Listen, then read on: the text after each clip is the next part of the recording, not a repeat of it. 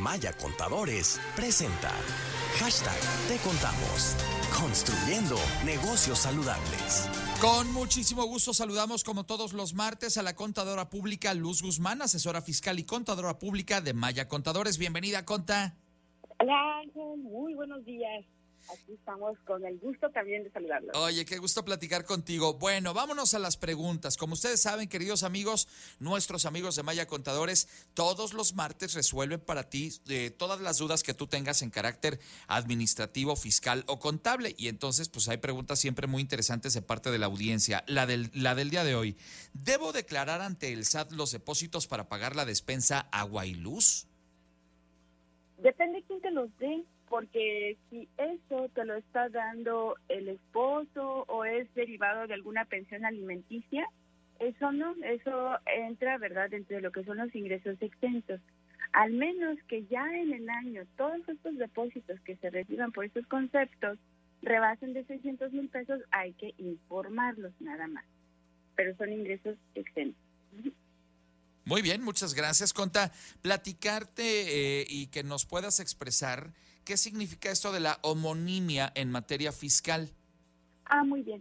Esto se, se le denomina así a las tres últimas letras del Registro Federal de Contribuyentes, ya que el RFC, como se llama, está compuesto por nuestras dos primeras letras de lo que es el primer apellido, luego primera letra y primera vocal del primer apellido, primera letra y, y primera vocal del segundo apellido, y luego en la primera letra del apellido, es decir, son cuatro dígitos. Entonces, luego viene año, mes y día. Este es tu RFC, pero la homonimia es lo que viene a completar el registro federal de contribuyentes y que lo hace como único para cada persona. Entonces son los tres últimos dígitos que se determinan pues por medio de algoritmos, etcétera, para poder conformar el registro federal de contribuyentes. Ah, bueno, muy interesante. Y que evidentemente esto determina también, pues, este, que no haya una duplicidad de, personas. No vaya a ser que, pues, a lo mejor haya otro Ángel Solís en este Tapachula, Chiapas, y resulta que, pues, eh, este, pues, como nos llamamos y apellidamos igual, podría tener a lo mejor, y, y, es más, a lo mejor hasta nacimos el mismo día, podríamos tener la misma, el mismo RFC y estas últimas eh, 13 dígitos son los que efectivamente pues hacen como la diferencia entre uno y otro, ¿no? Así es, así es.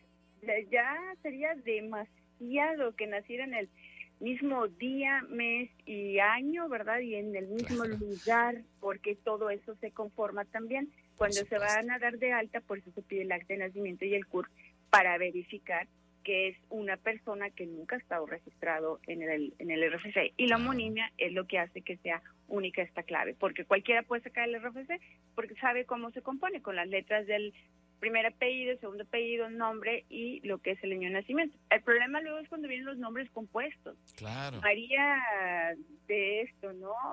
Cuando son dos nombres, este, ahí hay algunas cuestiones, pero por eso es que hay personas que dicen, oye, tiene duplicidad de RFC, ve y que te hagan una homologación de homonimia, entonces ahí es cuando dicen, ah, no, este es el bueno. Muy este bien, perfecto. Última pregunta, ¿es verdad que el SAT aumentará la fiscalización y vigilancia de depósitos en efectivos y en qué cambia con lo que ya se estaba haciendo hasta el día de hoy? Eh, la verdad, sinceramente, sí. sí consideramos, puesto que dentro de las reformas del próximo año se espera y se estima, así como está la propuesta, pagas o pagas. Es verdad, es porque va a ser en base a ingresos y aparte va a estar más vigilado lo que es el efectivo, dado que ahora el pago de impuestos va a ser en base a flujo de efectivo, cuánto cobraste y cuánto pagaste.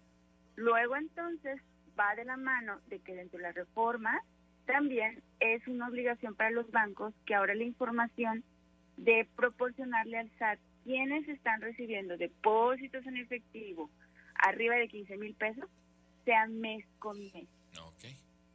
Perfecto.